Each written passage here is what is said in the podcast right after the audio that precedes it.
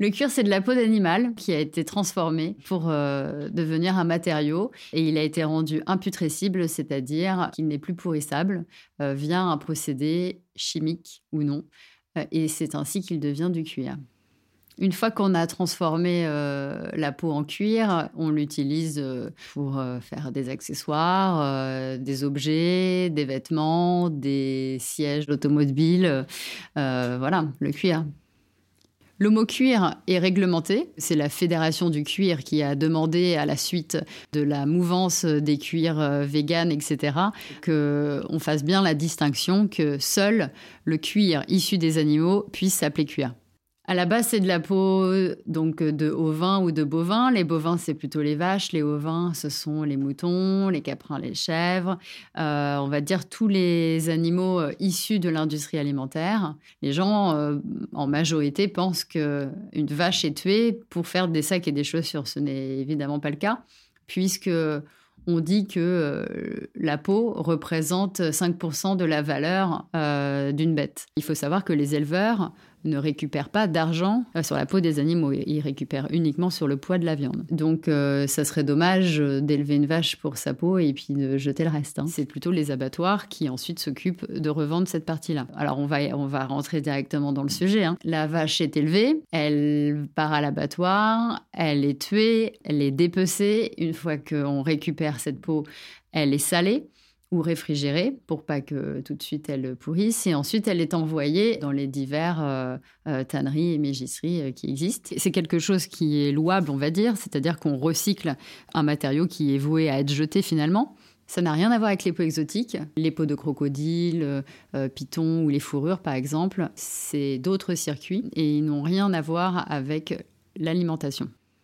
On récupère la peau des animaux euh, via les négociants, les négociants en peau, c'est-à-dire ceux qui vont dans les abattoirs pour récupérer les peaux et qui ensuite les livrent aux tanneries. Ce sont ceux qui vont euh, tanner les peaux des bovins et les mégisseries, plutôt les peaux des ovins, caprins, etc., les plus petites bêtes.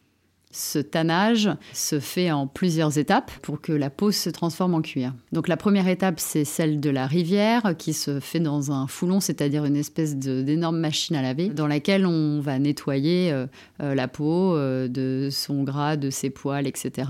Ensuite vient la phase du tannage. Donc le tannage, il y a plusieurs façons de soit à partir de minéraux comme le chrome. 80% des cuirs sont tannés au chrome et là en 24 heures la peau est tannée.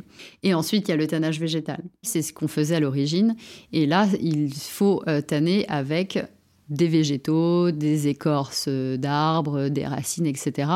Et là, il faut plusieurs mois. Donc, c'est, on comprend pourquoi, du coup, euh, finalement, 80% des cuirs sont tannés aujourd'hui avec des chromes, puisque la mode a besoin d'aller vite. Une fois qu'on a tanné, on a rendu le cuir imputrescible.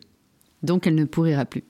Ensuite, vient le coraillage. Le coraillage, c'est là où on va décider de l'épaisseur du cuir euh, et plusieurs autres aspects techniques, sa souplesse, etc.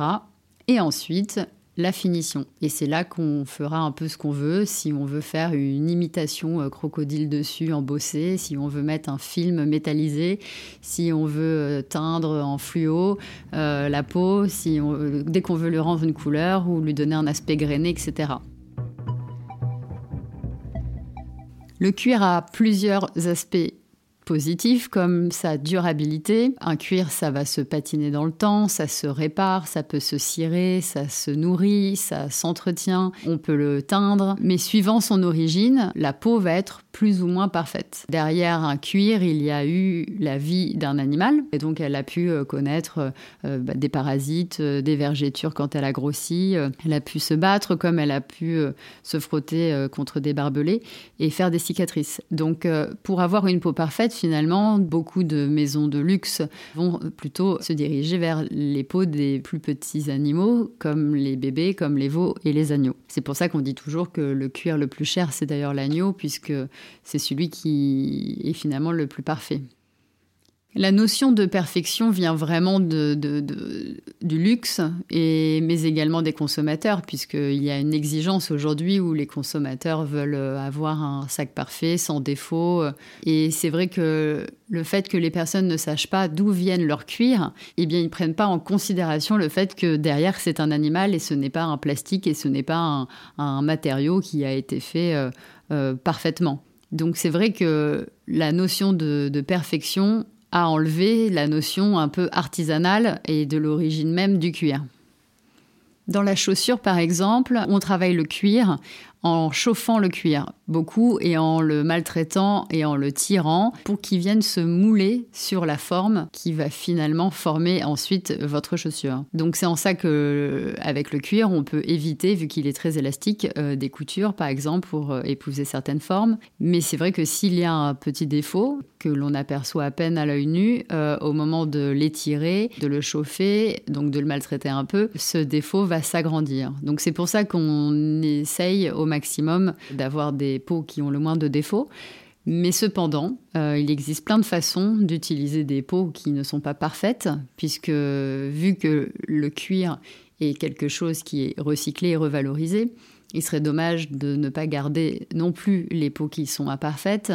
Et donc, il existe beaucoup de, tanneurs ou de magiciens qui font aussi des travaux plutôt de sublimation, où ils vont euh, appliquer des films par-dessus ou euh, euh, des finitions qui vont éviter d'être sur la pleine fleur du cuir, là où ça nécessite vraiment une perfection. Avant, le cuir venait de vaches de pâturage de votre grand-père paysan pour, euh, on va dire, euh, caricaturer un petit peu euh, tout cela.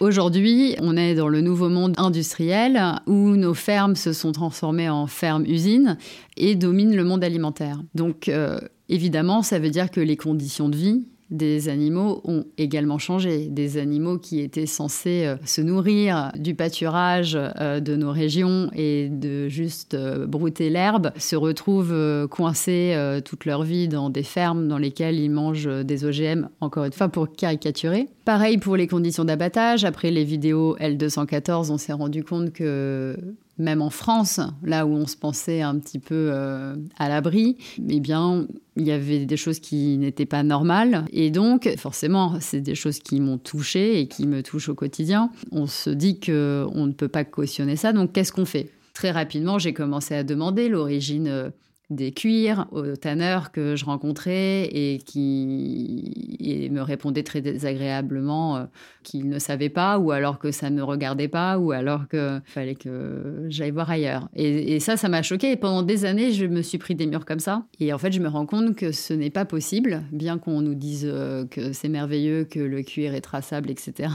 Euh, ce n'est pas vrai. Il est traçable uniquement jusqu'à son abattoir.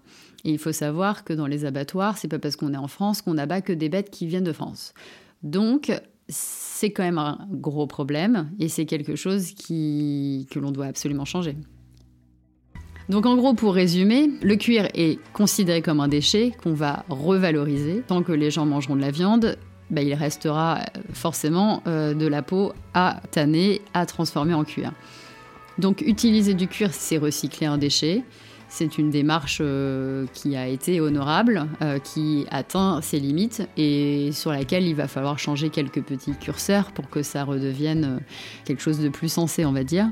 Aujourd'hui, on a envie tout simplement de savoir comment a vécu la bête et comment elle a été abattue au final. C'est le minimum syndical, comme on dit.